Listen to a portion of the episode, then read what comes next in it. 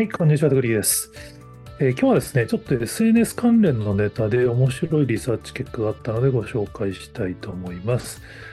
元ネタは、えー、ビジネスインサイダーさんのアメリカの調査ですね、Z 世代が一番信頼しているプラットフォームは YouTube っていう。これ、多分パ信頼しているプラットフォーム YouTube って言われたら、多分日本だと、えってなる人多いと思うんですよね。やっぱりどっちかっていうと YouTube っていうのは、まあ、今ってやっぱ迷惑系 YouTuber とかそういう人が、まあ、マスメディアからも叩かれてるイメージが強いんで、YouTube イコール怪しい情報がたくさんあると思ってる人は、まあ、日本では少なくないと思うんですけど、まあ、ポイントはあくまで SNS の中での比較であるっていうのと、アメリカの調査結果であるって話ですね。somewhat、very trustworthy が 59%YouTube においてはまだ信頼できると YouTube と答えた人が59%で、あんま信頼できないと答えてる人が28%。よくわからんって言ってる人が13%。単純に言うと、信頼してない人より信頼してる人が倍いるんですよね、YouTube だけ。それ以外は半々かそれ以下っていうのがほとんどなんですけど、これはやっぱね、まあ、僕も実はこの感覚はそうだろうなと思っていて、YouTube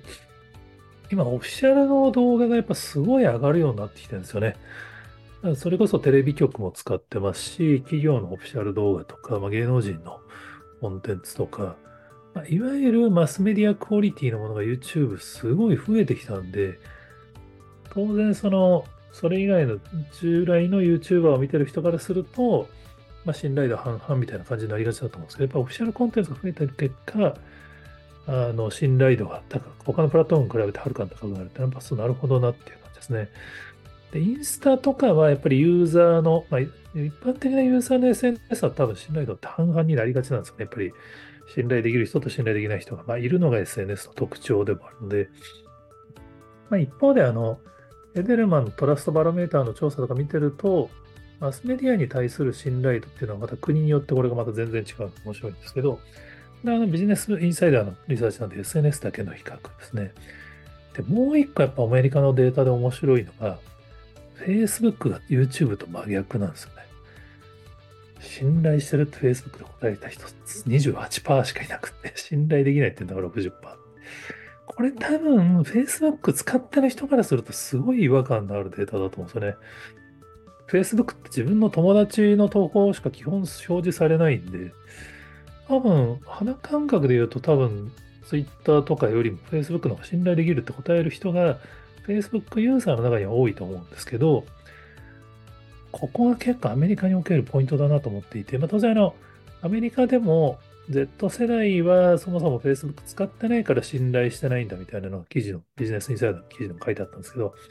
もう一個やっぱり多いの、大きいのはやっぱり Facebook がフェイクニュースの温床になったっていう印象は、やっぱアメリカでは印象が非常に強いんだと思うんですよね。いわゆるフィルターバブルによって、その、共和党、まあ、主に共和党がたくさん流した、民主党もやってたみたいですけど、共和党が大変大量に流したフェイクニュースが、Facebook 上で拡散していろんな問題を起こしたっていう歴史があるんで、それがこの調査結果に出てんじゃないかなっていう気がしますね。まあ、TikTok も30%、57%っていう Facebook に非常に近い構造なんですけど、これはやっぱ TikTok の運営モードが中国なんで、アメリカでは TikTok 禁止する、新規しないみたいな議論がずっとされてますから、それがやっぱり影響されてると考えると、それよりも Facebook が悪いっていうのはね、ちょっとびっくりでしたね。で、これね、今、あの、スレッズが、まあ、X の対抗サービスとして注目してるサービスなんですけど、以前、そのスレッズの開発責任者のモセリさん、まあ、これインスタの責任者でもあるんですけれども、まあ、スレッズに関して、私たちはそのアンチニュース、ニュースを否定するわけじゃないんだけれども、まあ、ニュースはやっぱりそのメインになりすぎると、やっぱり SNS としてのこの状態はあんまり良くなくない状態にするんで、そんなにメインにしたくないんだみたいな発言をモセリさんがスレッズでしててですね、これなんでなのかなと思って、やっぱこの Facebook の時の経験がやっぱりアメリカでは相当尾を引いてるっていうことなんじゃないかなっていう気がしますね。ちなみに Twitter はまだビジネスインサイダーのリサーチでは Twitter、X とは表記されてなくて、Twitter って書かれた状態で、もこれリサーチをしたタイミングなのかな、まあ、去年の12月の記事でしたけどね、アメリカでは。Twitter も信頼できる35%で、信頼できないは49%で、あこれは多分定点で取ってるリサーチ結果だと悪くなってるのは間違いないですね。やっぱここは今、アメリカでは X がやっぱり本当スパムの温床になり、まあ、いわゆるその過激派の人たちがみんな戻ってきちゃって、まあ、そういうのが嫌な人はスレッズに逃げるみたいなことが起こってるんで、結構やっぱアメリカにおけるプラットフォームの信頼度で言うと、YouTube 一人勝ちっていうのは、これはね、結構興味深い結果だと思います。で、やっぱり個人的にも、まあ、あの地味に YouTube やってますけど、なんとなくね、YouTube だけはやっぱり企業は絶対やっといた方がいいと思うんですよね。まあ、当然、あの、アーティストとか芸能人も絶対持っとかないと、やっぱりテレビの影響力が下がり、SNS の影響力が上がってくるんだけれども、でも、信頼できないプラットフォームもいくつかある中で、ま、YouTube をやっぱ信頼している利用者が増えてるっていう前提で言うと、まあ、いくら TikTok がめちゃめちゃ流行ってるとはいえ、やっぱり YouTube はちゃんと作っておかなくちゃいけないんじゃないかな、みたいなちょっと改めて感じたのでご紹介です。